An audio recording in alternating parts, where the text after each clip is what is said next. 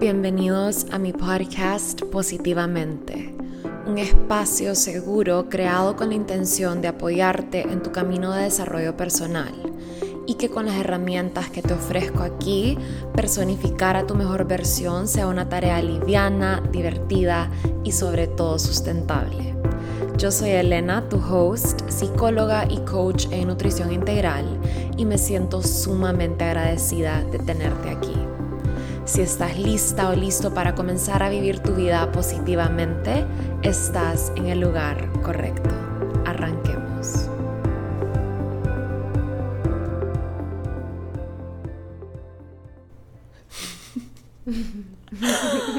Hola a ustedes, bienvenidos a otro episodio de mi podcast. Hoy tengo el honor de tener conmigo a una invitada súper especial que en el pasado ya hemos grabado episodios juntas, pero para el podcast de ella, yo creo que un montón de ustedes la van a conocer. Ella es Marce Gavilanes, una amiga mía de, bueno, reciente, no tan, no hace tanto tiempo, como dos años. Dos años. Eh, pero realmente hemos cultivado una amistad hermosa donde hemos logrado ver nuestra evolución, tanto personal como profesional, en cuanto a nuestras relaciones. Y justo hoy vamos a estar hablando sobre un tema eh, que tiene que ver con relaciones. Así que, y es un tema que en realidad me han pedido muchísimo en el podcast. Así que estoy súper emocionada de iniciar esta conversación y aportarles con lo que me ha ayudado a mí en cuanto a este tema y pues Marce también que nos aporte con su granito de arena. Marce, te voy a dar el micrófono para que te introduzcas como más te plazca y sí, después podemos arrancar con esta conversación. Hello, positivamente, listeners. Estoy súper feliz de estar aquí. Como él les dijo, ya habíamos grabado un podcast juntas para mi podcast y es uno de los podcasts que mejores reviews tiene. Como mm. constantemente me, me, están mandando mensajes diciendo que les encantó. Creo que más que nada por el tema del que hablamos, que fue amistades, amistades tóxicas versus expansoras, algo así. Expansivas. Expansivas, ajá. Y, y ha sido, es como el feeling que, que, tengo contigo, como encontré una amistad expansiva y es algo que no todo el mundo lo tiene y yo lo soñaba por mucho tiempo, así que creo que a la gente le encanta escuchar estos episodios. Bueno, me presento, para los que no me conocen, yo soy Marce, más conocida como Marce Holística en las redes sociales y soy una coach de vida holística y nada, comparto todo mi proceso sobre mi crecimiento personal. Siempre mi concepto desde que abrí mis redes sociales ha sido no compartir consejos desde un lugar de que yo ya lo tengo todo resuelto y este es el camino para que lo hagas, sino que esto es lo que me está pasando y te comparto el camino, que lo camines conmigo y mi proceso y mis errores y todo. Y por eso, cuando él me invitó a hablar acerca de cómo sobrellevar un breakup, aunque sé que muchas personas en social media suelen mantenerlo más privado, sus breakups, y tienen todo el derecho a hacerlo, para mí fue demasiado obvio desde el inicio que yo quería compartir todo este proceso con ustedes Así que estoy feliz de estar aquí, compartir todo lo que les pueda compartir. Y, ok, amazing. Bueno, yo creo que ya el tema está out there. Em, hoy, Marce y yo, pues hemos estado hablando de este tema eh, recientemente porque Marce ha estado pasando por una ruptura amorosa que creo que es algo que todos vivimos en ciertos puntos de nuestra vida y yo he tenido la dicha de estar acá con ella en Miami acompañándola en su proceso y dándole ese apoyo que siempre eh, se necesita porque yo sí creo que el amor es una de esas cosas que realmente em, necesitamos el, el, apoyo, el amor de las personas que nos rodean para traspasar cualquier situación difícil en nuestra vida y definitivamente que una ruptura amorosa no es nada menos que eso. Y hemos estado platicando un montón sobre breakups, cómo traspasarlos, cómo sentirnos bien, sobre este glow up que viene después. Em, justo yo le contaba a Marce que cuando yo terminé mi última relación, que fue hace, bueno, mi última relación seria, seria, que fue hace seis, que fue hace como seis años, yo me acerqué a todo este mundo de desarrollo personal y ahí fue cuando realmente encontré este estilo de vida saludable y me empecé a interesar más por comer bien y estar sana pensar sano y les juro que en tres meses yo estaba como nueva, literalmente, y después de una relación bastante larga, ¿verdad? Que usualmente hay esta mm, creencia que creo, creo yo que es una creencia porque no es una certeza, no es la verdad para todo el mundo, hay una creencia que después de tus relaciones largas es más difícil superar y es más triste y definitivamente que sí, se crea toda esta costumbre alrededor de esta persona, pero yo no creo que debe ser necesariamente difícil. No sé, a mí no me gusta la palabra difícil, siento que definitivamente es un reto, pero no es ni fácil ni difícil, simplemente es lo que es, ¿verdad?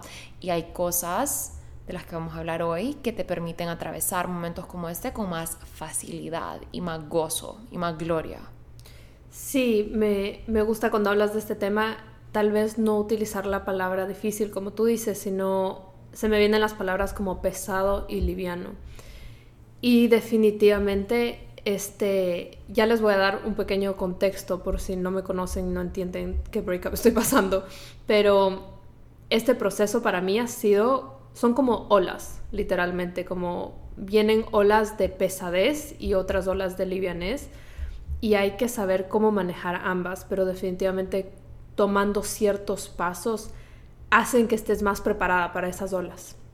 Porque de qué vienen, vienen. Eh, de que hay momentos tristes, hay momentos tristes, hay momentos donde dudas tus decisiones, eh, momentos que, que te sacuden un poquito literalmente como una ola, pero si tú estás bien parada, no te va a botar al piso. Entonces, eh, eso es lo que les queremos compartir, ¿no? Bueno, él nos va a dar sus cinco tips mm. para saber sobrellevar un breakup basado en su experiencia. Y yo les voy a dar mi take en, esos tips porque yo creo que las cosas pasan exactamente en el momento que tienen que pasar. Y justamente cuando yo terminé mi relación y como ya salí, nosotros vivíamos juntos y salí ya de, del lugar donde estaba viviendo, él tenía el chance de poder cambiar su pasaje y, venir a Miami y pasar unos días conmigo.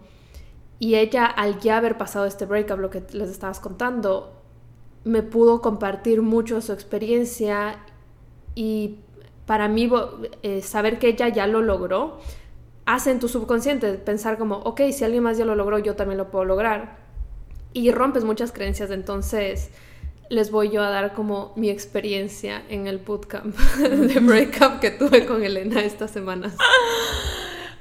Qué risa, hemos estado bromeando que como somos nuestras personal coaches, porque de verdad que sí siento que es súper importante como have someone taking accountability de decirte como que no, como vamos, hagamos esto porque cuando pasamos por un breakup es bien fácil decidir estar mal o decidir no avanzar o decidir eh, quedarte en la cama, no arreglarte y solo en lo que yo te he visto en estos días me siento súper tranquila. Yo ya mañana me voy de regreso a Honduras, pero me siento súper tranquila porque te veo toda glowy hoy en la mañana a las 8 de la mañana y estabas con tu sleek bun regia, literalmente solo como I'm ready to conquer the world. Y a mí eso me da tanta energía porque sé que eso de cierta forma se traduce a bienestar. Ya habías paseado a Lunita y eran como las 9 de la mañana y habías hecho tu morning routine. Y para mí es como, ok, wow, como me siento tranquila de dejarla porque la veo bien. Y sí puede ser que lo que veo es muy físico, pero creo que lo físico es un reflejo de tu mundo interno. Y antes de comenzar, porque eso se ata un montón a nuestro primer tip, sí me gustaría que dieras un poquito de contexto para que ellos entiendan dónde estás, qué está pasando y eso.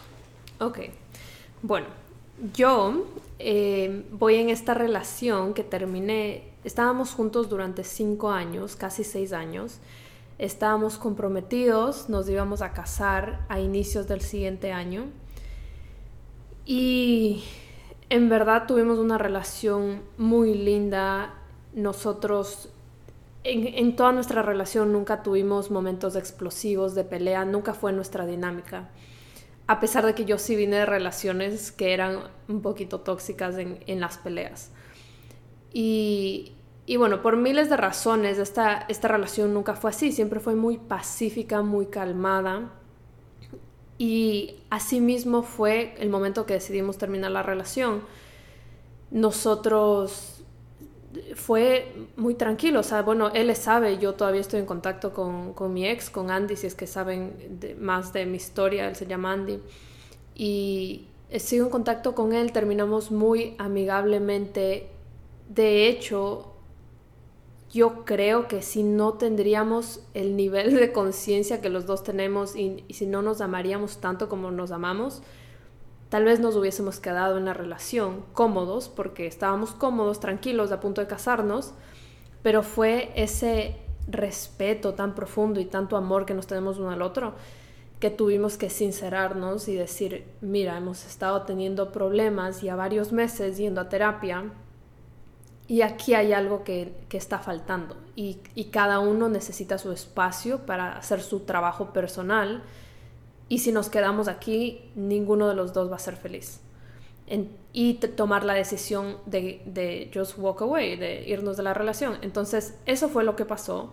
Nos tomamos esa decisión y por eso estamos eh, muy tranquilos. Entonces, les quería dar este contexto porque sé que no, así no es el breakup de todo el mundo. Hay veces que el breakup pasa eh, de una manera muy explosiva, las personas se bloquean, se dejan de ver, eh, o hay otros breakups donde se quedan como medios de amigos, pero hay estos momentos donde todavía tienen encuentros íntimos y todavía existe como ese lingering eh, feeling de que van a, regresar. Yo me siento muy neutral, les diré en unos meses qué es lo que pasa, pero yo me siento en un punto muy neutral donde no estamos los dos poniendo límites muy claros de que todavía hay, hay una conexión, compartimos a mi perrita Lunita, pero pero cada quien está viviendo su vida y su proceso. Entonces, también por eso, estos tips que les vamos a compartir probablemente se me hacen más fácil hacerlos. Mm. Así que, trigger warning, como hay personas que su breakup puede ser mucho más, más doloroso, más, bueno, el dolor es muy relativo, pero como más intenso con las emociones. Así que quien sea que esté escuchando esto, que esté pasando por un breakup, no trata de hacerlo a la medida que tú puedas. Mm. Eh, definitivamente son tips que van a ayudar un mundo, pero cada persona lo va a lograr a diferentes niveles y, y sí, no, ni siquiera como te quedes con estos tips, sino que piensa, ah, tal vez yo puedo hacer incluso más y puedo superar mi breakup no en tres meses, no en un mes. O sea, mm. vive tu propia historia y tu propio proceso. Total, y la verdad eh, me encanta, qué inspirador poder saber que hay breakups que pueden ser tan fáciles.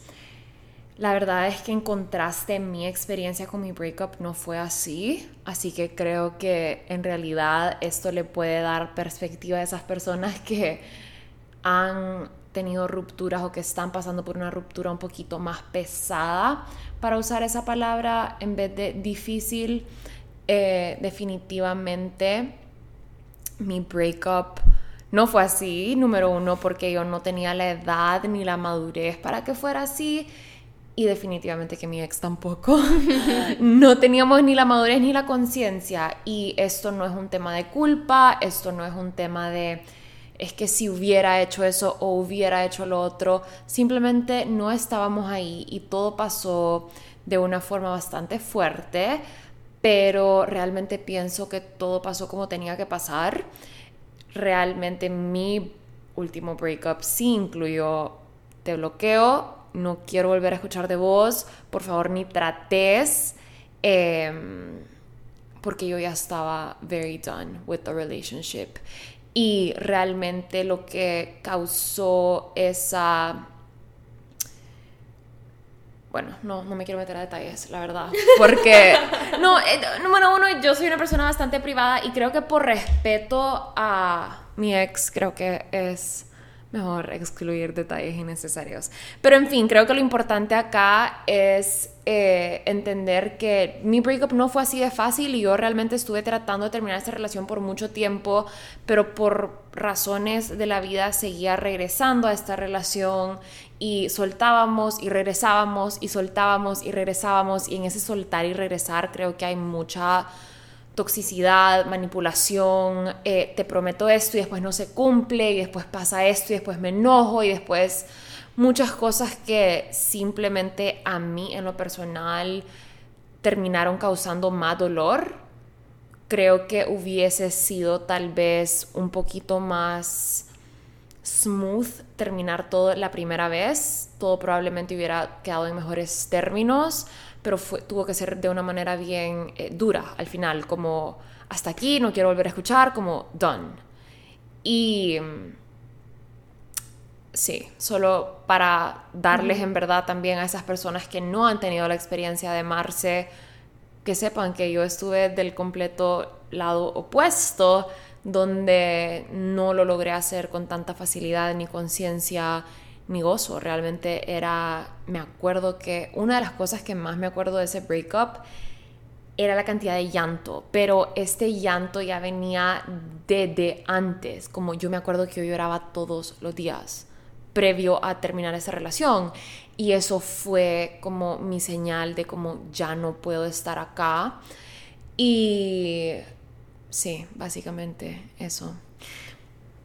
Y qué, qué, interesante que digas de eso porque siento que también hay una parte en la mitad donde si tú tal vez no terminas todavía tu relación, pero sientes esa cosita, ese bichito dentro de que, ay, tal vez ya se tiene que terminar lo que acabas de decir. Tienes que darte el chance de que sí puedes tener un breakup con, como el que yo estoy teniendo, porque yo también pude haber tenido un breakup muy tóxico, la verdad. O sea, al final del día eh, la decisión que tomamos no fue porque estábamos sentados viendo televisión y fue como, let's not be together anymore. O sea, sí hubieron eh, cosas que pasaron para, para despertar este feeling, cosas que nos lastimaron al uno y al otro. Y lo más fácil era decir, te odio, no te quiero ver nunca más, como ese era el primer instinto definitivamente. Mm. Pero tomó muchísima compasión, de decir, como de, no, que, no, quedarte atrapado en el sentimiento mm, eh, de, ese momento, sino dar un pasito para atrás, ver a la otra persona como, como lo que es, como una persona que está creciendo, que se está conociendo, que está tratando de dar lo mejor de sí y decir, ok, no te voy a tener resentimiento, no te voy a odiar, no voy a hacer nada de eso porque al final del día yo soy la persona que se envenena con todos esos feelings y voy a, voy a, hacer todo calmado. Voy y me, y me acuerdo tan, porque fue tan reciente esto, como ese feeling de que yo decía como pausaba y respiraba full y respiraba y decía, esa me imaginaba a mí en Andy constantemente y decía cómo yo quisiera escuchar eso, cómo, cómo tal vez yo también estaría haciendo las cosas que él está haciendo, reaccionando de la manera que está reaccionando, si yo hubiese crecido y, sido él, ¿me entiendes? No sé cómo, cómo ponerme en sus zapatos completamente y no buscar un culpable. Mm. Entonces, lo que trato de decir es que no, no es que pienses que porque en tu relación, oh, lo terminaron por una infidelidad, lo terminaron por falta de honestidad, lo terminaron porque él me hizo esto y esto, entonces sí tengo permiso de odiarlo y tengo permiso de que sea tóxico mi breakup. Es como, no, o sea, eh, lo decides tú. Mm. Tú decides cómo se termina la relación y con qué sabor te vas al final de todo. Me encanta. Bueno, yo creo que nos podríamos ir expandiendo más, pero vamos a comenzar con los tips y Marce no sabe cuáles son los tips. Eh, estos son tips que me ayudaron a mí Y son cosas que yo he encontrado no solo en mi experiencia personal, pero también cuando tengo clientas que están pasando por un breakup. Estas son las cosas que en las que más hemos trabajado y que más crean un cambio rápido hacia esa paz interior y esa tranquilidad y esa, y esa felicidad que estamos buscando todos al final del día eh, una vez y terminamos una relación que puede causar tristeza. Em, bueno, el primer tip realmente es self-care. Y cuando yo digo self-care me refiero a cuidarte a nivel físico, mental y emocional. Entonces me quiero expandir un poquito más en cada uno de estos tres niveles para y espiritual, definitivamente que lo espiritual no puede faltar acá. Entonces sería cuidarte a nivel físico, mental, emocional y espiritual. Y quiero explicarles un poquito de lo que pienso en cada uno de estos niveles y después quemársenos de su, su take. Número uno, creo que espiritualmente estar bien es realmente el pilar y lo más, más importante para mí definitivamente que esta conexión con Dios y con mi higher self y pedirle que me guíe, pedirle que me conecte con mi intuición, estar yo constantemente haciendo caso a mi intuición, eso es ese higher power. Esa es una de las formas, en mi opinión, eh, que Dios se conecta con nosotros, que nos conectamos nosotros con nuestros cuerpos. Es algo tan inexplicable que es espiritual. Y usualmente tu gut, tu instinto sabe, sabe cuando es hora de soltar esa relación, sabe lo que necesitas para sentirte mejor. Entonces definitivamente que estar conectada con eso, para mí lo que me ayuda mucho cuando estoy trabajando en soltar es confiar en que todo está pasando en el momento perfecto. Y creo que vos lo viste ahorita cuando solté a esta persona recientemente hace unos días, como yo te dije, estoy ok, como estoy tan bien con lo que es, confío tanto que la persona que es para mí va a llegar en su momento indicado, por más de que esa persona me haya movido el piso y haya pensado, wow, esto es lo mejor que me ha pasado en tanto tiempo, si las cosas se tienen que acabar, yo confío y creo que lo que me da esta confianza y más que confianza, certeza, es esa conexión con Dios y saber que siempre me está guiando. Entonces, self-care, mantener el self-care espiritual, meditar mucho, eh, el self-care físico, levantarte de la cama, peinarte, ponerte outfits bonitos, ir a comprar nuevos underwears y solo realmente ese glow up físico de ir al gimnasio, lavarte los dientes, cosas que son tan sencillas, pero a veces cuando estás triste cuestan tanto. Poner el esfuerzo para verte bien físicamente todos los días definitivamente cambia el juego. Vestirte, ponerte bonita, salir, definitivamente ayuda. De ahí mentalmente diría que el self-care incluye decidir estar feliz. Decidir voy a estar bien y hablarlo con vos y estar constantemente recordándote como todo el mundo pasa por esto, voy a estar bien, voy a estar bien, hoy elijo ser feliz y estar constantemente eligiendo el sentimiento que quieres crear en tu vida.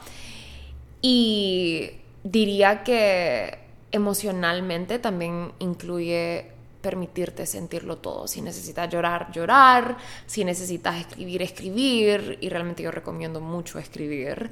Eso es algo que hemos estado haciendo todos los días, journaling. Eh, pero sí, cuidar tus emociones, expresarte, no embotellar estas emociones en tu cuerpo porque eventualmente van a tener que salir de una forma u otra. Entonces creo que self-care en todo sentido y sostener esos hábitos saludables a nivel físico, mental, emocional y espiritual. Ese es mi primer tip. Yo sé que es bien extenso, pero ahorita lo traté de como resumir. Sí, em, ahorita que decías todo eso, me acordé de una frase que yo me la repetí durante todo este breakup, pero siempre que tengo como algún bajón así súper fuerte emocional, se me viene esta frase a la cabeza y me, me entristece que no me acuerdo dónde la escuché o dónde la vi, pero se me quedó tan grabada. Y era que alguien puso como, when you feel like shit, treat yourself like gold. Fue Marguga. ¿Fue Marguga? Sí. Ay, yo sabía que la vi en algún lugar. Es de su libro. Oh, wow, no sabía. Bueno, ya saben, es de Marguga. Entonces, a mí me pegó tanto esa frase porque primero me hizo darme cuenta que cuando me siento como una mierda, me trato mal. O sea, me hizo llegar a ese realization de que me, me, estoy tratando mal, porque ¿qué es lo típico que incluso en las películas ves cuando alguien se siente mal? Se va y se compra helado y se queda acostada en la cama todo el día viendo televisión y se encierra en el cuarto con las cortinas bajas. Y Puedo todo hacer eso. una pausa aquí como, sorry que te interrumpa, pero me da risa porque este es un ejemplo que yo literalmente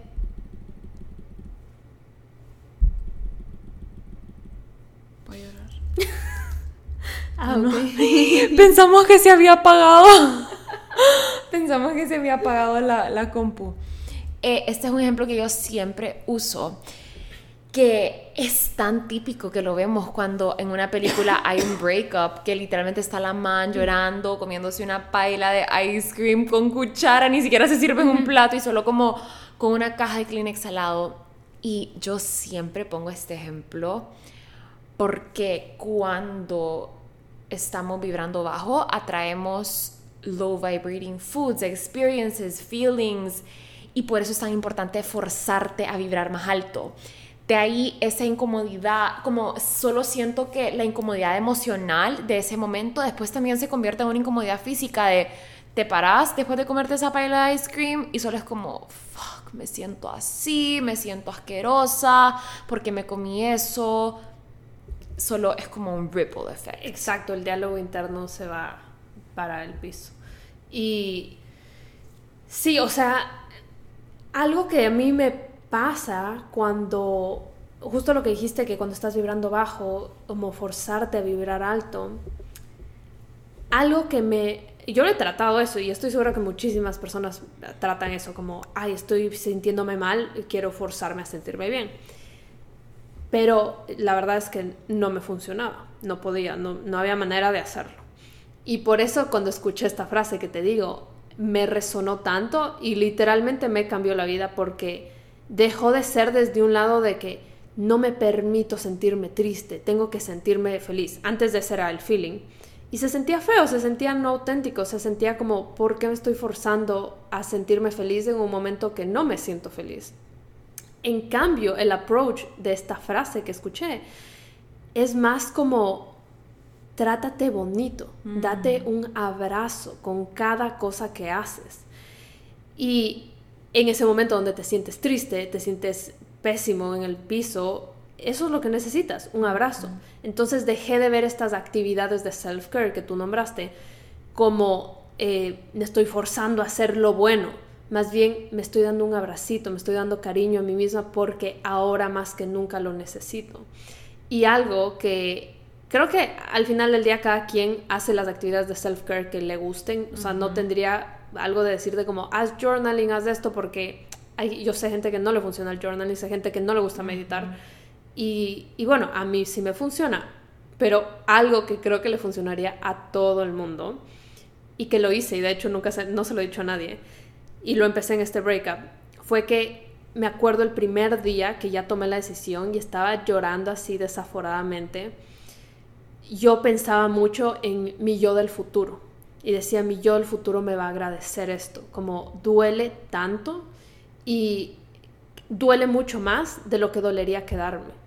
Pero mi, me va a doler por un, periodo de tiempo y en el futuro mi vida va a ser mejor. Mm, Entonces... Pensando en el placer a largo plazo, no eh, a corto plazo. Exacto, porque a corto plazo, chévere, estoy aquí, estoy cómoda, ya vivo aquí, no me tengo que mudar, estoy con la persona que amo, me, me despierto al lado de él. Obviamente duele horrible tomar la decisión de walk away, pero al final del día eh, de verdad, de verdad, de aquí en 10 años, él y yo vamos a ser felices? La respuesta era no.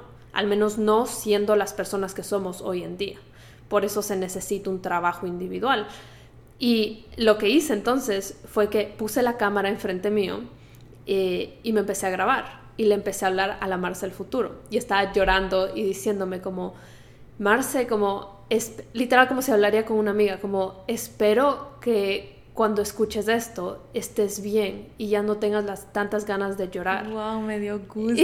no, es súper. Y revisé mis videos ayer por primera vez. Se me había olvidado que los grabé, pero lo revisé ayer por primera vez porque escuché un podcast que daba una idea parecida, pero escribiendo. Y dije, Dios mío, yo lo hice, pero con videos. Y decía como. Eh, le contaba todo, le decía, me siento tan incómoda, estoy empacando mi ropa voy a extrañar mi apartamento, no sé dónde voy a vivir, sentía tanta inseguridad y me enfoqué mucho en decir mis sentimientos y decía, tengo tanto miedo, tengo, tengo tanta inestabilidad, no sé, me, tengo mucha ansiedad, siento esto en mi cuerpo, cosas así. Porque decía, como ya, I, can't wait de no sentir esto, como, como espero, y yo sé que tú ya no estás sintiendo esto, así como que te, te amo, o sea, you got this, y me motivé a mí misma, ¿no? Y así me fui grabando en los momentos que más me dolían, cuando empaqué toda mi ropa, eh, en ciertos momentos que estaba, me encerraba en el baño llorar, cosas así. Y ayer que los vi, es como, wow, qué rápido. Y no quiero, o sea, no quiero minimizar que el hecho de que sí me ha dolido mucho este breakup y, y sí es una transición que no creo que ya la superé, creo que va a durar unos meses, pero qué qué rápido se fueron esos sentimientos de mi cuerpo de dolor, inestabilidad y ansiedad. Porque lo, me escuchaba y era como, wow, qué, paz que ya no me siento así. Todavía existe un huequito en mi pecho que, que, seguro ahora que te vayas lo voy a sentir hasta un poquito más, pero, pero igual, como, no sé, de aquí en seis meses tal vez ya no siente ese huequito. Y, y bueno, ese, ese es mi tip que creo que le serviría a todo el mundo. Háganse un videito o, y si no se quieren hacer un video, escríbanse una carta. Me encanta, me encanta, me encanta ese tip. Y definitivamente que creo que visualizar y conectarte con esa versión tuya que ya está mejor, que es lo mismo a la hora de como manifestar cualquier otra cosa, ¿verdad? Conectarte con ese sentimiento de esa versión tuya en el futuro. Yo te estaba contando de este curso que estoy tomando donde literalmente te conté el ejercicio donde ella te hace literalmente visualizar y hablar con tu versión del futuro que ya tiene eso que ya querés. y ella lo habla como un code de manifestación y eso definitivamente funciona. Wow. Tiene tanto sentido porque algo que yo decía en este video era como estoy segura, lo que más de inestabilidad me daba era dónde voy a vivir porque como rento un apartamento tan rápido.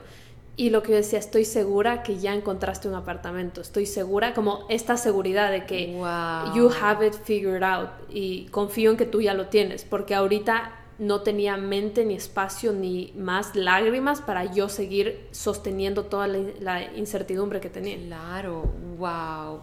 Pero sí, wow, qué buen tip este. Definitivamente sí siento que como dijiste también, no forzarte a sentirte bien, que haya esta autocompasión de ser suaves, ser gentiles y honrar. Y esa es la parte del self-care emocional que decía, honrar estas emociones que muchas veces son pesadas y es que es imposible forzarte a sentirte bien. Nadie puede hacer eso. Quien te diga que puede hacer eso es mentira porque las emociones deben ser sentidas, si no se acumulan y después buscan cómo salir. En el cuerpo especialmente. En el cuerpo, sí, exacto, ya sea a través de enfermedades, bloating, enojos, gritos, siempre terminan saliendo de una forma u otra.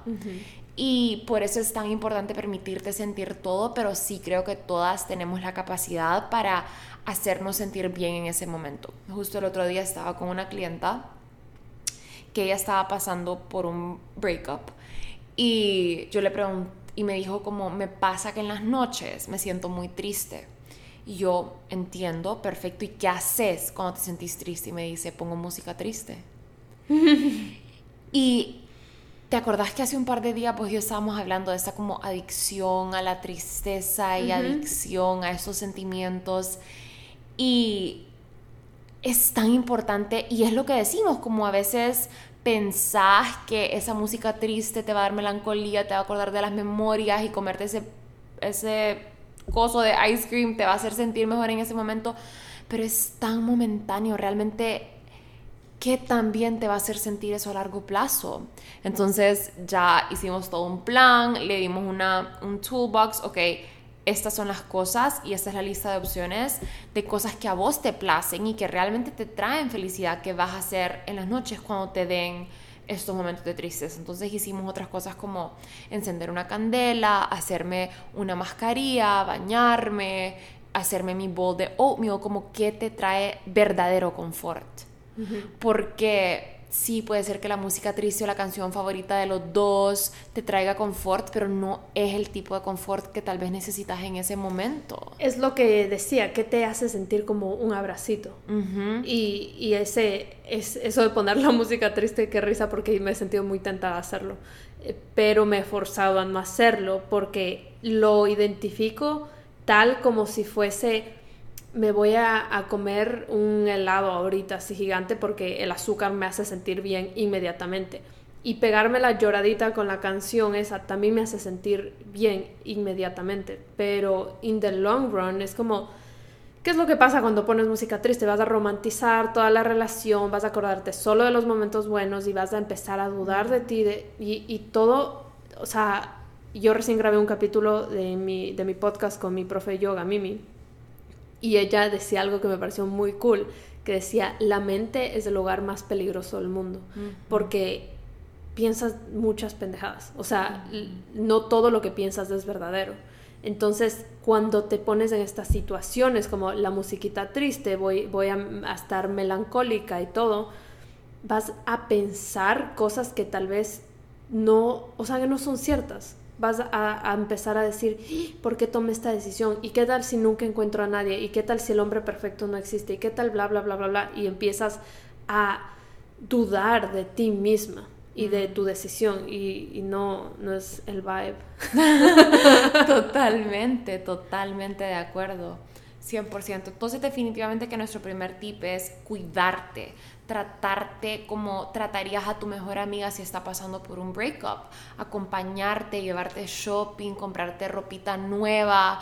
Eh, hemos estado shopping un montón. sí, retail therapy. Y, sí, y solo, no, de verdad yo creo que es algo que te hace sentir bien, como cambiar el vibe de tu closet, de tu underwear, comprarte cosas que te hagan sentir cómoda, feliz, bonita cuidarte la comida. Eso es tan importante y es tan fácil dejarte ir en ese aspecto cuando la comida realmente es uno de los factores más influyentes en tu salud mental. Y ahorita, antes de que pasemos de lo del shopping, quiero decir algo que creo que también va con la comida y va con todo lo que hagas. Eh, yo sé que hay gente que struggles con, de verdad struggles con el shopping, porque yo era una de esas personas heavy que lo haces emocionalmente a un nivel que no es saludable. Y yo lo he hablado full en mi podcast y es algo que sigo trabajando y le he ido bajando y bajando y bajando. Pero con todo lo que hagas en este proceso, así sea shopping, así sea comer, así sea ver Netflix, eh, irte por un trago, lo que sea, súper mindful de cuál es la intención detrás. Entonces, mm. estoy shopping porque quiero llenar un vacío eh, dentro de mí, quiero sentirme, eh, pienso que comprarme X cartera me va a hacer sentir mejor y como no me siento ahorita bien, eh, esto me va a ayudar. No, ese, ese no es la intención adecuada. Pero cuando es porque... En mi caso, el shopping que yo más hice, si te diste cuenta, es como me compré un montón de ropa deportiva porque dije, ok, eh, meterme ahorita en el ejercicio, hacer ejercicio, no solo me da serotonina, me hace sentir súper bien, pero también me distrae, me hace sentir feliz, me, es como un nuevo hobby. Mm. Entonces, tener unos, unos outfits súper cute, nuevos, me va a motivar a hacer ejercicio. Y era eso, no, no era el vibe de que, ah, me voy a llenar de mil cosas porque me siento vacía ahorita. Mm. Y, y, bueno, también por eso yo he decidido no tomar alcohol en, eh, at all en este breakup y, y bueno, eh, sí, como súper pendiente de la intención detrás. Me encanta, me encanta que hayas mencionado eso. hemos estado cocinando súper clean, comiendo rico, comiendo en la casa, dándonos nuestros gustitos, nuestro postrecito aquí y allá. Ayer nos fuimos a comer pequeños y cachapas en la noche, pero la intención nunca es para tapar algo. Fue como, ok, vámonos en una aventura a medianoche a comprar cachapas, como fue, e, e, es la diversión, es ya te vas en dos días, hagámoslo, qué rico, entre amigas nos sentamos, platicamos, nos cagamos de la risa. Literal. Porque literal, esa es la definición de nuestra amistad. Versus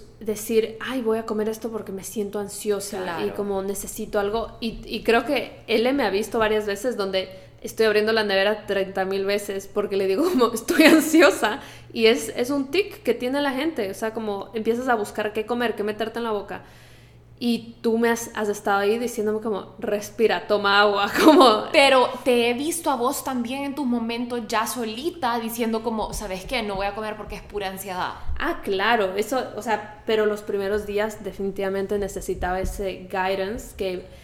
Solo una pregunta tan tan fácil que, que, me la hacía él y les digo para que ustedes se las hagan porque sé que no todos tienen el lujazo que tuve yo de que venga una amiga a acompañarme, pero preguntarte, ¿de verdad tengo hambre? Que era lo que él me preguntaba, como súper casual, me decía, ¿de verdad tienes hambre? Como que acabas de comer. Y yo me lo preguntaba a mí y decía, ah, en verdad no tengo hambre, tengo ansiedad. y, iba a hacer algo más, escribía o lo que sea. Así que bueno. Amazing, amazing. Bueno, definitivamente ese es nuestro primer tip. También hemos estado yendo a caminar, yendo por cafecito, keeping todos nuestros healthy habits on check. Nos levantamos, agüita con limón, journaling.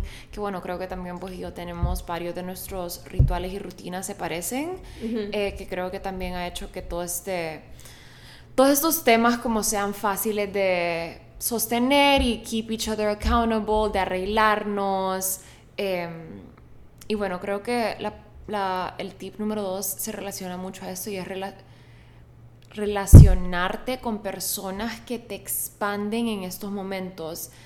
Mantener cerca a tus expanders, ya sea tanto en tu vida real y en la vida física como tus amigas, tu familia, gente que realmente te hace sentir bien, que te apoya, que te escucha, como expanders online, porque estamos constantemente consumiendo cosas en social media y es súper importante, em, pues aquí fue después de mi breakup fue que yo descubrí los podcasts. Y para mí una de mis expanders en este tiempo era Oprah Winfrey con su podcast Super Soul Conversations. Me escuchaba uno al día y era como esa dosis de esa, entre, comillas, entre comillas, amiga que me hacía sentir bien, que me aportaba con algo, sabiduría, motivación, un poco de mm, alma, ¿sabes? A través de su podcast. Entonces me encantaba y Realmente quiero decir esto porque para mí atravesar este breakup, no quiero decir que lo hice completamente sola, pero cuando yo estaba en la universidad, cuando eso estaba pasando, yo no solo pasé por un breakup de novio, pero también tuve que soltar un montón de amistades por una experiencia mala que tuve. Entonces cambié de amigas y solté una relación al mismo tiempo. Entonces fue un poco más retador, diría yo, porque mis amigas de la universidad no estaban ahí. Tenía mis amigas de Honduras, pero vivían en diferentes ciudades y realmente me tocó hacerlo sola. En cuanto, o sea, me acuerdo que recién, recién al comienzo de este breakup me fui en un viaje a Atlanta, creo que dos meses después, a visitar a Andrea, mi prima, que ella es mi roca y definitivamente me ayudó un montón tenerla a ella cerca. Estaba Dani, la hermana de ella también, y como tener a mis primas cerca definitivamente me ayudó. Y pues mi mamá, que es una de mis mejores amigas, también estuvo muy presente y apoyándome y sosteniéndome. Pero creo que mantener a la gente que te apoya y te quiere cerca y que te da esa dosis de amor es súper importante cuando no estás a tu 100 emocionalmente o cuando estás soltando una relación en tu vida. Sí, sí, y creo que por eso yo he apreciado tanto que estés aquí y también, wow, o sea, es que tengo tanto que hablar sobre este tema. Me he dado cuenta de muchas cosas y lo hemos hablado. Primero, el hecho de que el momento que se fue, o sea, que terminé esta relación y aunque sigo siendo amiga de Andy, obviamente ya no puedo estar eh, pasando el día entero con él, porque necesitamos nuestra distancia. Incluso si queremos cultivar una amistad luego de esto, primero necesitamos espacio, sanar y luego reconectar. Me di cuenta que no había cultivado mis amistades durante un buen tiempo, o sea, casi que durante toda mi relación. Y yo le contaba a él que mis amistades que, que sí he cultivado son mis amistades que, son, que salíamos todos en pareja. Y era como una amistad de pareja. Pero una amiga que tú le puedas decir, hey, ¿qué estás haciendo? Vamos al cine, como, sí, porque estoy sola, quiero, quiero pasar con alguien.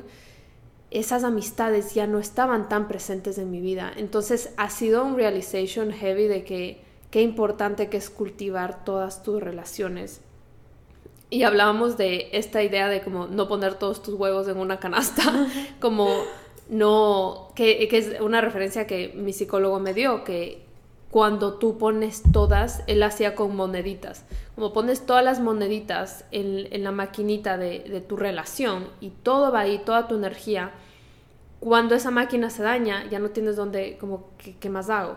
Entonces, importante coger todas tus moneditas y saberlas dividir con tu familia, con tus amigas, con tus amigos de pareja, con tu pareja, con tu trabajo, con todo, ¿verdad? Entonces sí me di cuenta que había un desbalance y simplemente como con todo me nada de sentir culpa, nada de recriminarte, solo es como, ok, hubo un error que puedo aprender y cómo puedo moverme adelante para, para mejorarlo. Entonces, eso importante porque como tú dijiste, es más fácil llevarlo cuando estás acompañado. Mm. Sin embargo, sí creo que otro tema que tocaste fue acerca de, la de estar sola. Y yo sí creo que es tan importante aprender a estar solo. Y no sé cómo, cómo es en español, pero yo he escuchado en, inglés esta diferencia entre being lonely y estar in solitude. Ajá, y being alone. Lonely and alone, ¿verdad? Y alone es como estás contigo mismo, no estás alone, pero being lonely es como la típica eh, escena triste en el piso solo. Y esta idea de que estar solo no es algo negativo, ni algo triste, ni como, ay, pobrecita yo que estoy sola, como, qué cool que estés sola, porque en esos momentos donde estás sola es donde aprendes a disfrutar de tu propia compañía. Mm. Entonces, in a way me parece cool que pudiste pasar tu breakup sola, porque fue ese momento donde más te pudiste conectar a ti, donde no tuviste ninguna distracción externa. Mm. Eh, y es algo de lo que estoy emocionada. Eh, de aquí en adelante, como ya cuando te vayas, sí voy a tener en mi círculo de mi familia, de mis amigas, pero voy a tratar de intencionalmente estar sola. No quiero llenar todos los espacios de mi día con hacer ejercicio, estar con amigas, escuchar el podcast y todo, en verdad quiero estar sola un buen rato y escuchar mis pensamientos y, sentir lo que sea que tenga que sentir. Bueno, y, pero ¿cuál era tu tip? el tip era eh, rodearte de personas que te expanden y te ah. nutren. Ok, sí, definitivamente. Entonces, eso, lo, lo cool de eso también es que me di cuenta que no solo en la vida real, sino que en la vida digital, estaba solo siguiendo a personas que me expanden en otros aspectos de mi vida, todavía me expanden. Pero ahora lo que he hecho es buscar personas, mujeres que estén solteras y que mm. sean súper felices y que estén tranquilas y sean independientes y estén con amigas, como ese nunca lo había visto desde ese ángulo porque no lo había necesitado. Entonces ahora estoy más pendiente de cuando veo a alguien así en TikTok, en Instagram, como, mm, le voy a dar follow porque me expande verla así. Eh, me expande ver una, una mujer que se está haciendo una cena un miércoles sola en la casa porque esa persona voy a ser yo por los siguientes meses, años, quién sabe. Y necesito mostrarle a mi subconsciente y a mi sistema nervioso que eso está bien y que, y que es seguro estar ahí. Me encanta. Eh, y esa es la razón por la que empecé ahora en TikTok una serie que se llama 100 días aprendiendo a estar sola. Lo hice principalmente por mí, porque voy a estar, posteando día tras día una actividad que voy a hacer sola. Lo hice para forzarme a estar en mi compañía, también para forzarme a hacer algo nuevo todos los días, pero también porque dije, qué cool que alguien más que esté pasando por un breakup vea eso y yo pueda ser su expander y se puedan sentir seguras de decir, mira, Marce se fue a una cafetería sola, se fue al cine sola y, y está bien, lo voy a tratar. Yo te contaba que el, el día que yo terminé mi relación, literalmente el mero día, yo había visto que en el cine había salido esta película que se llama How to Be Single. Literalmente, yo solo dije, sí, God's timing.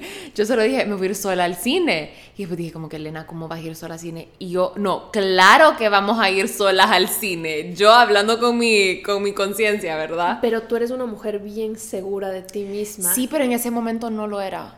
At Ah. all. Bueno, pero y, te salió. Y yo, pero yo he escuchado muchas personas que nunca irían al cine solas por vergüenza, porque, se, porque sería como, what the fuck, ¿qué va a pensar la gente?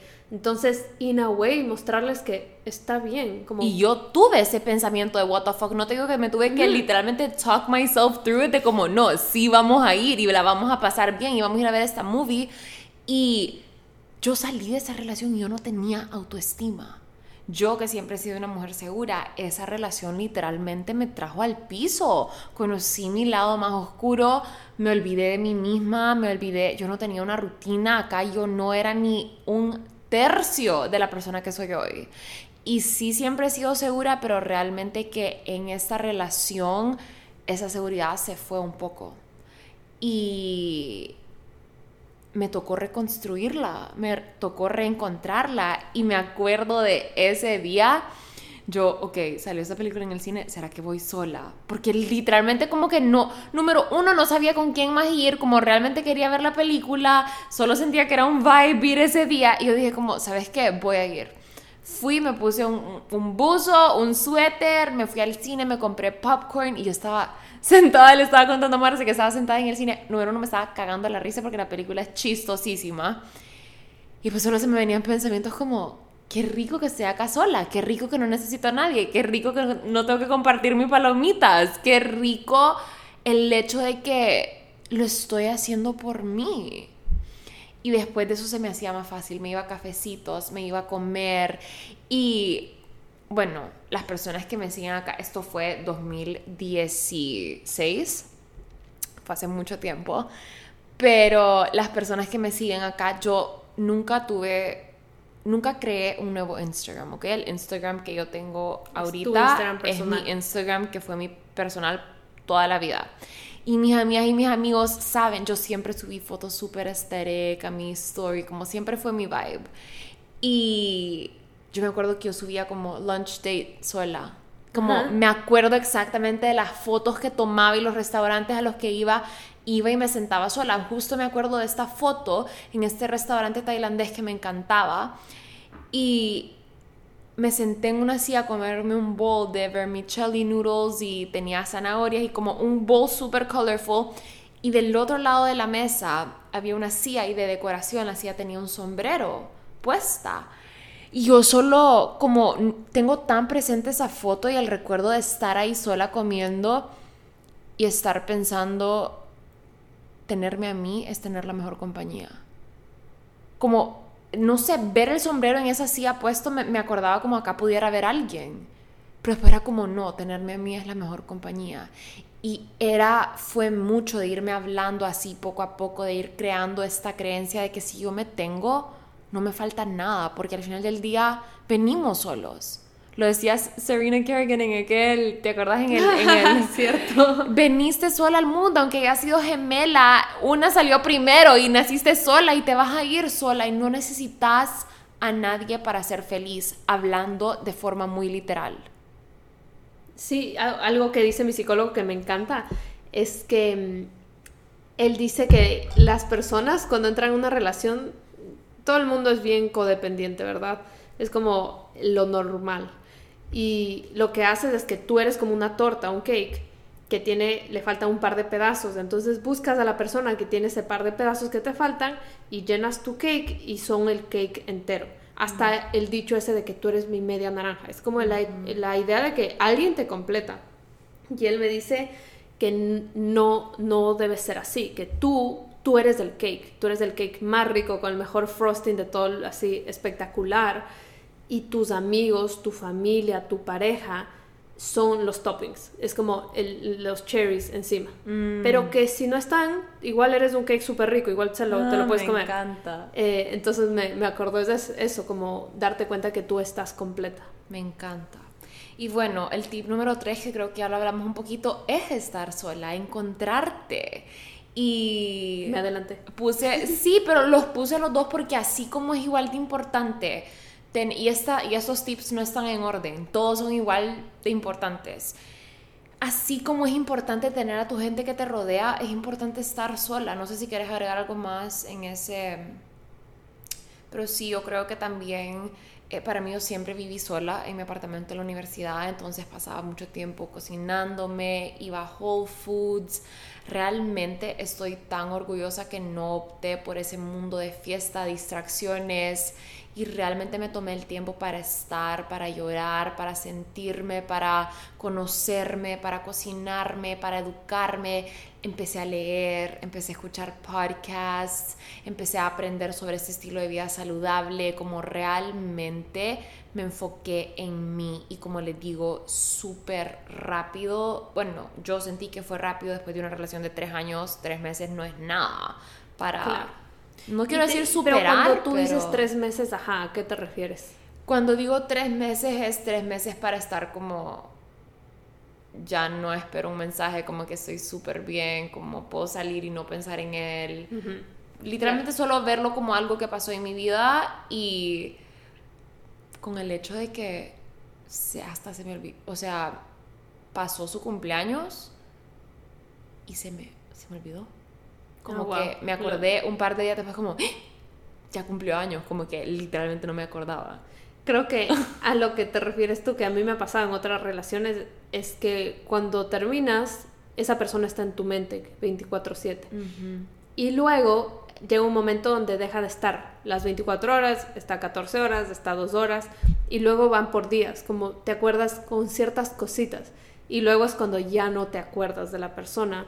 Y, y no en un- de un mal, mal lado, ¿no? Pero que ya tu vida, no, no estás triggered por cada cosa en tu vida de que esto hacía esa persona, este trago le gusta a esta persona, este que yo siento que estoy ahorita en ese momento. Pero, pero sí, eventualmente el, el foco cambia. Y lo que yo podría agregar acerca de eso, de estar sola, es que me, cuando, yo, o sea, yo aún no lo anuncio así públicamente en mi Instagram de que termine mi relación, ¿no? Pero yo creo que muchas personas se dan cuenta porque cambié de apartamento y bueno, Andy ya no sale mis historias, él sale bastante.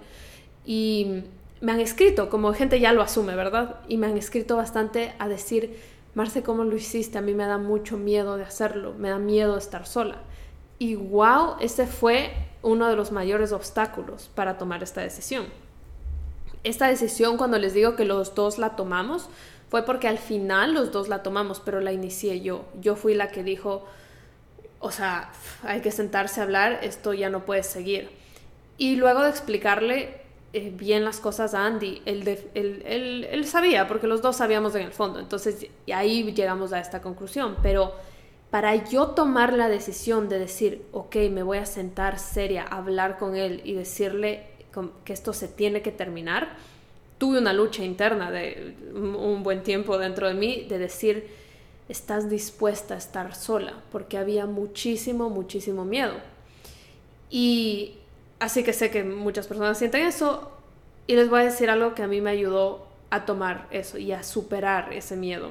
No superar porque el miedo está constante, pero es la idea de que tú en ningún lado, o sea, no te tienes que quedar en ningún lado, en un trabajo, en una relación, en lo que sea, hacer lo que sea desde el miedo. Como si el miedo es tu motor, o sea, no, no está alineado con, con, un- con una, con emociones de alta vibración, porque el miedo es una emoción de baja vibración. Entonces, si te estás quedando en una relación porque tienes miedo, no es ahí. Te- si, te, si te quedas en la relación, si tú ahorita estás en una relación, te dices, ay, no sé si seguir, será que sigo, si no, si tu motor es el amor, la felicidad, la paz, como me quiero quedar aquí porque soy súper feliz, me quiero quedar aquí porque lo amo tanto, quédate 100%. Pero si es porque tienes miedo a saltar y a estar sola, no, no, no es ahí. Entonces, eso es lo que yo puedo añadir sobre estar sola, que da miedo, pero ahorita tú ya nos acabas de contar que puede ser una de las mejores cosas que te puede pasar en tu vida. Porque tú no tendrías el trabajo que tienes, no estaríamos grabando este podcast si no hubieses tenido ese proceso. Ahí fue cuando fui a mi primera clase de yoga, me enamoré de la práctica porque encontré tanta liberación.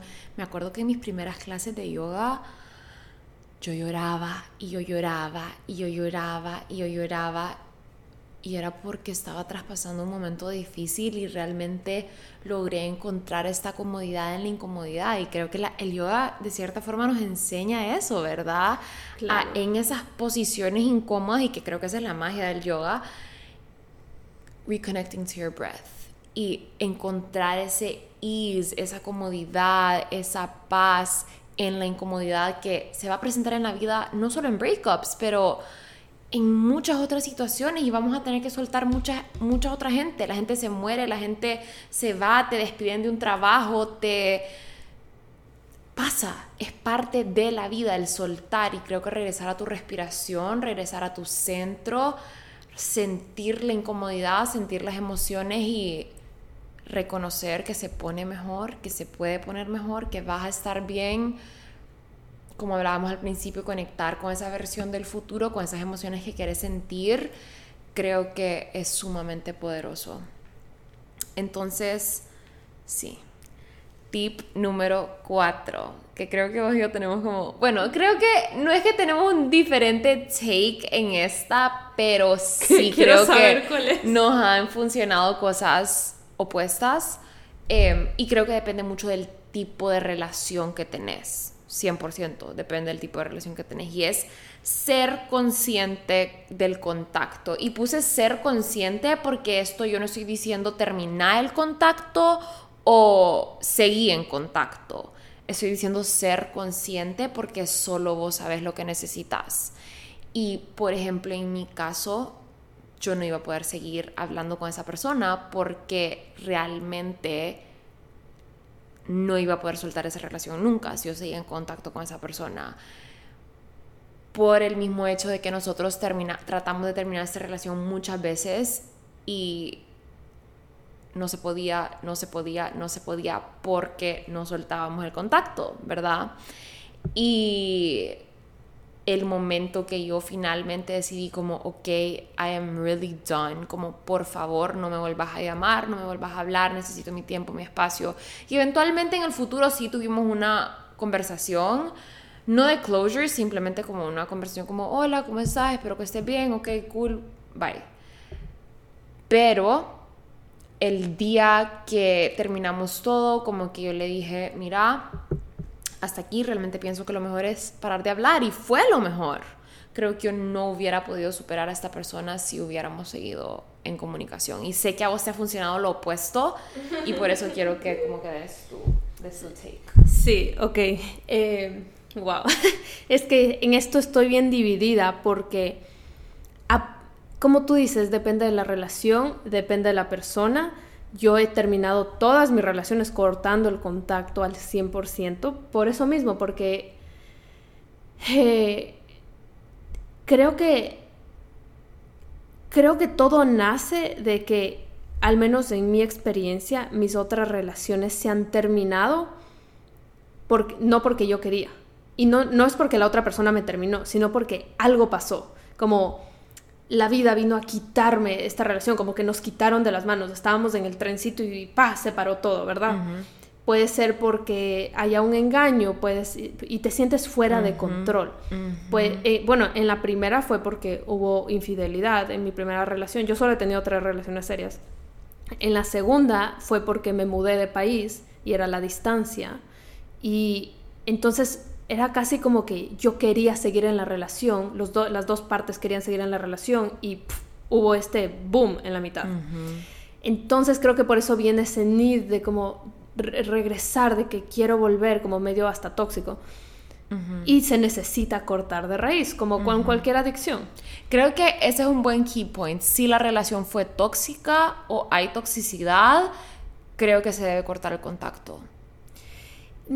Tampoco, tampoco creo que es al 100 porque mi segunda relación no fue tóxica, fue una relación muy dulce, muy tranquila, pero era como no podemos seguir juntos porque estamos a distancia y no está funcionando y ninguno de los dos tiene plan de seguir juntos, de, mudarse al país del otro.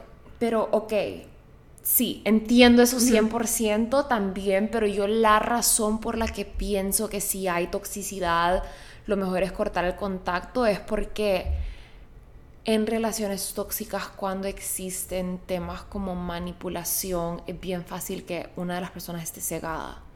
¿Me entendés?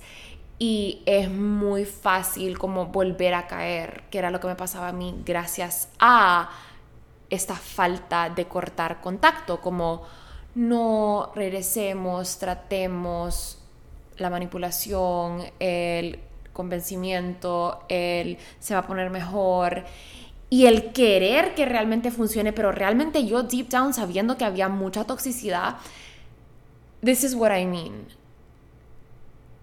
a veces la gente piensa como que it gets better.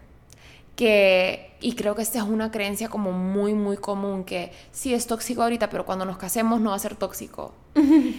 o como, sí, eh, solo se hace más, en mi opinión, de lo que yo he visto. Eso, eso que dices fue uno de los pensamientos que me hizo tomar esta decisión y fue una de las cosas que le expliqué a Andy, de hecho, para que él, fue esas cosas que él tuvo su aha moment donde dijo, ah, ok, hay que terminar esto yo siempre he pensado, no siempre, la verdad, porque era bastante tóxica antes, pero Todos somos un poquito tóxicos, eso, eso sí lo tenemos que admitir. Todos somos tóxicos o hemos sido tóxicos a nuestra manera. Esto de ninguna forma es pointing fingers, ni yo a mi ex, ni Marce a Andy, ni Andy a... nada. O sea, acá todos tenemos trabajo interior que hacer y... Sí. Ajá, y, depende de en qué nivel, no nivel, pero en qué parte de tu proceso estás. Va va a reflejarse el nivel de responsabilidad con el que tú tomas el breakup. Y creo que esa ha sido la diferencia entre mis otros breakups y este, que ahora estoy en un nivel de responsabilidad conmigo misma que mm. me permite atravesar esto de, la manera que lo estoy haciendo.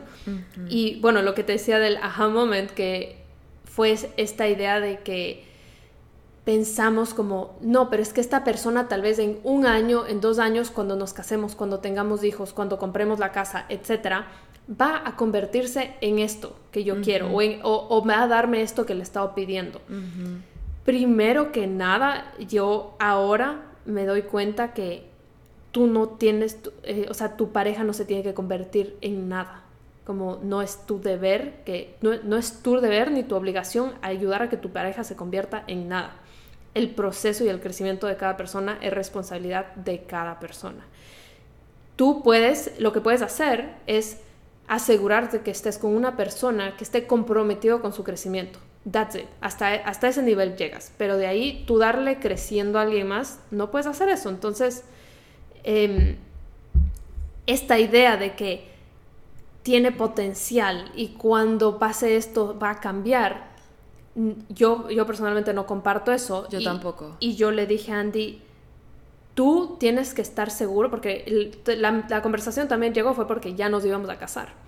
Entonces, la pregunta fue, ¿tú estarías dispuesto a vivir por el resto de tu vida y casarte con la persona que soy ahorita? O sea, que soy hoy, mm. sin, ningún, eh, sin ninguna posibilidad de cambio no porque yo no quiera cambiar, sino porque existe la gran posibilidad de que no cambie, al igual que él. Eh, por más de que trate, tal vez hay cosas que están muy metidas en mi esencia y, no las puedo hacer, whatever. Si tú estás feliz con la persona con la que yo soy hoy y estás dispuesto a casarte y vivir los siguientes 80 años conmigo, let's do it. Y su respuesta fue no. Y mi respuesta fue no. Y fue como, fuck. o sea, te amo tanto, pero cada uno necesita hacer trabajo. Entonces, eh, tal vez mi respuesta en dos años sea que sí, pero tal vez no, tal vez me cruzo con otra persona, quién sabe.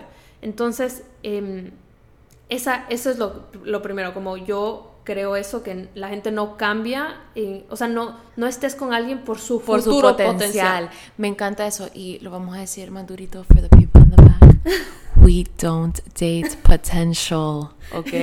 Exacto. Es o lo mejor o, o no, pues, o sea, y no es que Aquí hay otra creencia que yo creo que mucha gente piensa que existe la persona perfecta. Yo realmente, o sea, yo realmente pienso que no hay que buscar la persona perfecta porque la persona perfecta no existe. Ni siquiera yo soy perfecta, ni vos sos perfecta, ni ningún hombre en el mundo es perfecto porque solo Dios es perfecto. Pero yo sí creo que existe la persona perfecta para mí y existe la persona perfecta para vos. Dentro y con sus imperfecciones humanas. Pero creo que cuando se trata de potencial, sí estamos esperando como ese cambio en la persona, esa es que tiene potencial, pero le falta X, Y, Z. Es como, no, it's, if it's potential, it's not enough. Y, y lo, lo, curioso de esto es que a nadie le falta nada. Exacto. Solo que a esa persona le falta eso para, para vos. Exacto. Porque esa persona puede ser perfecta para alguien más.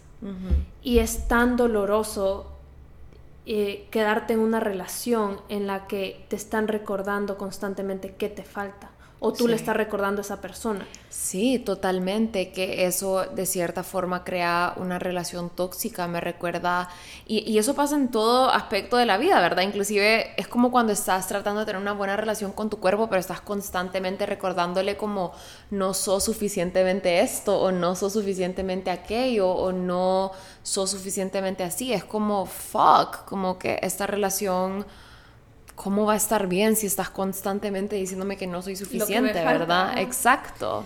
Bueno, y going back a lo que me decías entonces de ser amiga con, con el ex. Bueno, mi experiencia entonces con, que ya les dije con mis anteriores relaciones, pero con esta relación con Andy, voy a decir esto y tal vez mi psicólogo se va a cagar de la risa, pero yo creo que soy muy, muy inteligente emocionalmente. Ajá. Y yo creo que Andy también lo es. Y seguramente hay gente mucho más, pero hay gente mucho Yo sí creo que vos sos una persona sumamente emocionalmente inteligente. Thank you. Entonces, yo también creo eso. Entonces, esa, creo que esa ha sido la clave porque los dos podemos mantenernos en contacto. Sí. Y entiendo que no todo el mundo lo va a entender. Porque no todo el mundo lo entiende. Y y me llegan constantemente comentarios eh, de mi familia, de mis amigos, que es como, qué rara, ¿por qué sigues en contacto? ¿Por qué siguen siendo amigos? Como, si eso significa que van a regresar, eso significa que todavía estás enamorada de él, eso significa... Y es como, eh, llega un punto donde ya no quiero responder cosas, o sea, es como, no, no sé ni siquiera qué significa, solo sé que yo estoy haciendo lo correcto para mí. Mm. Y me estoy tomando cada día a la vez y lo que se sienta bien ese día. Y para mí, en mi relación con mi experiencia, nosotros estamos en un nivel de entendimiento de que no podía seguir. O sea, mm. no podía seguir y si nosotros regresamos, nos vamos a terminar divorciando. Eso es lo que los dos lo tenemos clarísimo. Mm. Entonces, Ganas de regresar, las tengo. Ganas de regresar, Andy las tiene. Pero ahí entra la responsabilidad. Estás willing de eh, tal vez meterte en una relación que estás bastante segura que en tres años va a terminar. ¿Y qué tal si hay hijos de por medio? ¿Y qué tal? O sea, como... Ya todo se hace más difícil. Exacto. Entonces, esa, es, esa responsabilidad de ambos lados hace que para mí tenga sentido continuar teniendo la amistad, continuar teniendo contacto. Y son conversaciones que hemos tenido los dos, donde decimos, mira, vivamos este breakup como a nosotros nos funciona, no como el mundo dice que tiene que serlo. Me encanta. Y lo que hemos hecho es que el primer día nos llamamos 30 mil veces, porque es como, te extraño, no puedo dormir sola, what the fuck, tengo miedo, whatever, y estábamos en el teléfono. Y con los días ha ido bajando. Y me acuerdo que hace una semana, y, ya había pasado una semana, y yo le dije a Andy como, oye, ya deberíamos dejar de llamarnos, como que bajémosle, nos estamos llamando como tres veces al día. Y, y solo, es para, solo es para tener la compañía del otro, como, ¿qué más? ¿Cómo te fue hoy? Bla, bla, bla, lo que sea, como sentir que la persona está ahí. Entonces yo le dije, no, ya, esta semana no nos llamemos ni una vez. Si me quieres hablar por algo, un mensajito por Lunita, porque Lunita pasa algunos días con él, y ya. Y luego llegó el lunes y, se sintió muy drástico. Se sintió muy drástico y fue como, ¿sabes que no? O sea, ¿por qué? ¿Quién me dijo a mí que yo ahora ya no tengo que hablar con él? Pero sí tengo conciencia de que se necesita un espacio, se necesita como eh, crear una individualidad.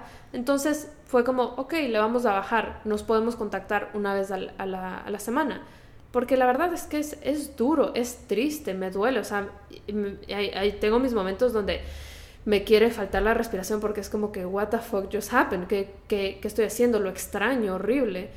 Entonces, ¿por qué me estoy yo forzando a que me duela más? justo de lo que se trata este episodio. ¿Qué significa para mí pasar un breakup con facilidad?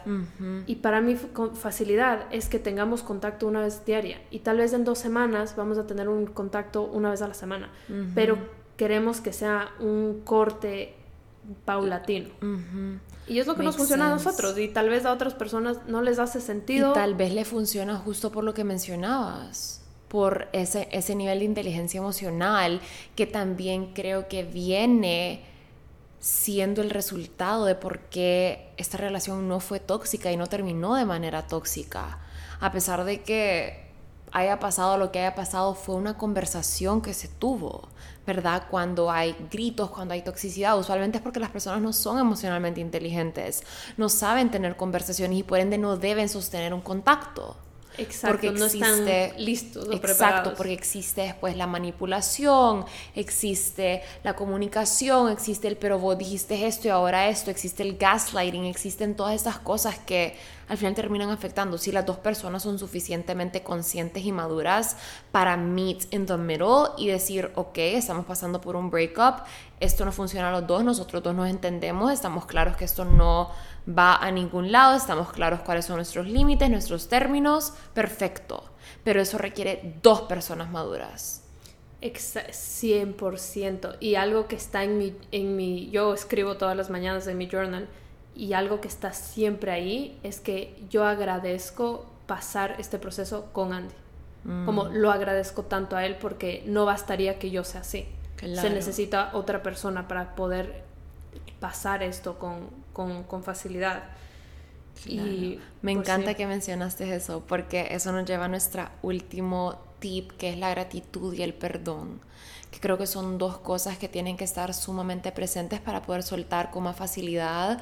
Número uno, la gratitud por todo lo que la relación te deja, porque al final del día, aunque haya sido la relación más tóxica, aunque hayas pasado por el dolor más grande, por infidelidad, si te violencia, abuso, lo que sea, al final del día todo llega a enseñarnos algo y todo te forma para que seas la persona que sos hoy.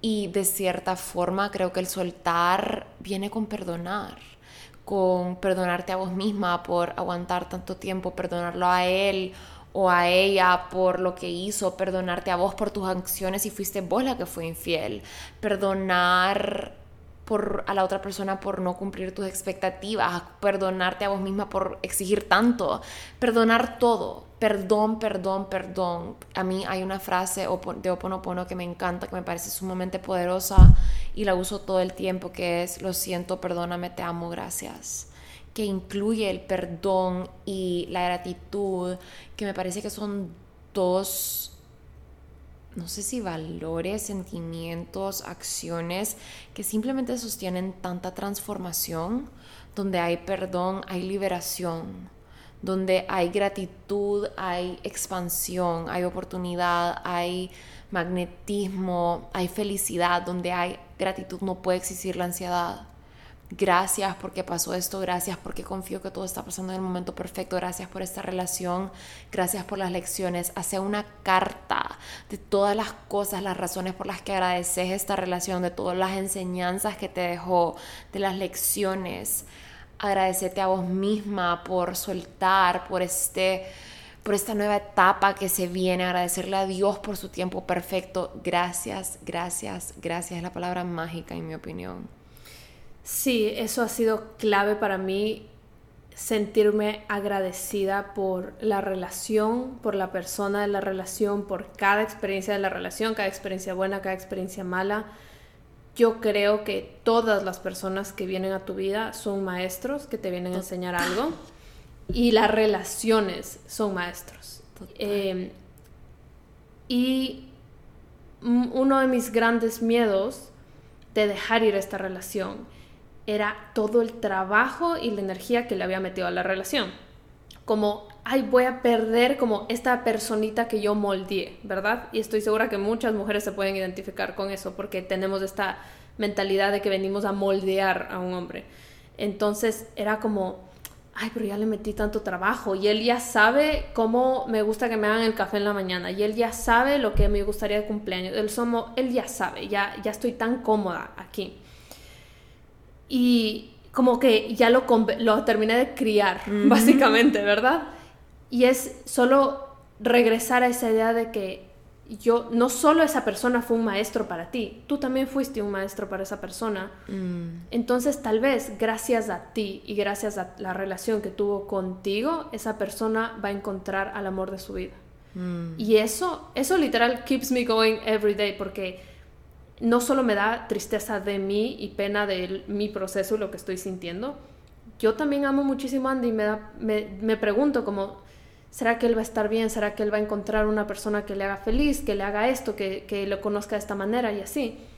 Y, y me, me, da tranquilidad saber que todo lo que él pudo crecer al lado mío lo va a ayudar a encontrar a otro tipo de mm, mujer. Qué hermoso. Entonces me da calma, es como, como que qué bien, como el Andy que empezó conmigo, al igual que yo, eh, hubiese escogido otra persona. Entonces nuestra relación no, no se fue a la basura como no se fue a la basura, no fue una pérdida de tiempo, fue lo que tenía que pasar para que él llegue a donde tiene que llegar y para que yo llegue a donde tengo que llegar. Claro, qué hermoso. quería, quería compartirles esta frase que me parece que va muy on brand con este podcast. Nos lo dio, esta frase nos la dio nuestra terapeuta de parejas cuando estábamos yendo a terapia juntos. Y fue en la última sesión que tuvimos juntos. O sea, fue en la última sesión que tuvimos de pareja. Y siento que literalmente el universo me mandó esto porque primero me identifiqué full y esta frase me hizo abrir los ojos sobre todo lo que no estaba funcionando en nuestra relación, pero también siento que va a ser mi guía de aquí en adelante siempre que cuando yo quiera crear una nueva relación. Mm. Y esta es la frase. Se llama oración gestalt. No sé de dónde la sacó, no tengo idea, pero bueno, dice, es para que se la digas a tu pareja. Dice, yo soy yo tú eres tú. Yo no estoy en este mundo para cumplir tus expectativas. Tú no estás en este mundo para cumplir las mías. Tú eres tú, yo soy yo. Si en algún momento o en algún punto nos encontramos, será maravilloso. Si no, no puede remediarse. Falto de amor a mí mismo cuando en el intento de complacerte me traiciono. Falto de amor a ti cuando intento que seas como yo quiero en vez de aceptarte como realmente eres. Tú eres tú, yo soy yo. Me encanta. Súper linda, ¿no? Me encanta, me encanta, me encanta. Qué hermoso. Y totalmente lo que dijiste, cada relación es un maestro. Cada vez que alguien me pregunta por una ex relación o y aquel y qué te hizo, yo es como, no, fue mi maestro, literal. Yo no sería la persona que soy hoy sin mi última relación y sin la relación antes que esa y sin la relación antes que esa también he tenido tres relaciones en mi vida, em, pues así más, más formalitas y sí, todas me han venido a enseñar, inclusive las no formales, las que, las pasajeras, las más cortas, siempre llegan a enseñarme algo, siempre tienen una lección grande, siempre me moldan y por eso estoy tan abierta también a soltarlas, ¿verdad? Creo porque... Ya cumplió su propósito. Sí, y confío en eso y confío que si el propósito aún no se ha cumplido, que se va a cumplir en su tiempo. Y sí, muy, muy, creo que eso me trae bastante paz y tranquilidad, esta confianza en, Dios y esta gratitud de que todo está pasando como tiene que pasar y que está llegando a mí la gente que tiene que llegar. Qué lindo, es cierto. Me voy a tener eso en cuenta. Ahora. Sí, gracias por estar aquí, Marce. Gracias por invitarme, me encantó tener esta conversación. Elena y yo tenemos estas conversaciones todo el día, todos los días. Sí, somos como, es como deep souls. Es, a little too much. a little too much. Hablamos de, de todo, de, de, evolución personal hasta duendes y... sí, es, es la vaina. Y comida, pero en verdad qué hermoso tener relaciones profundas. Creo que cultivar... Eh, todas tus relaciones y al final del día este tema de soltar con facilidad aplica a todas tus relaciones, no solo de pareja. Así que los dejamos, los dejamos con eso. Les mando un abrazo a todos. Bye. Si llegaste hasta aquí, un millón de gracias por escucharme. Compartir este espacio con vos es un honor para mí. Si disfrutaste de este episodio, te invito a que apoyes el podcast, ya sea haciéndole un screenshot a tu pantalla y compartiéndolo en tus redes sociales o dejándome un review en cualquiera de las plataformas donde me estés escuchando. Me pueden encontrar en Instagram como Elena Lama-bajo y si tienen alguna pregunta más extensa estoy a la orden vía email a info.elenalama.com. Un abrazo a todos y nos vemos la próxima semana.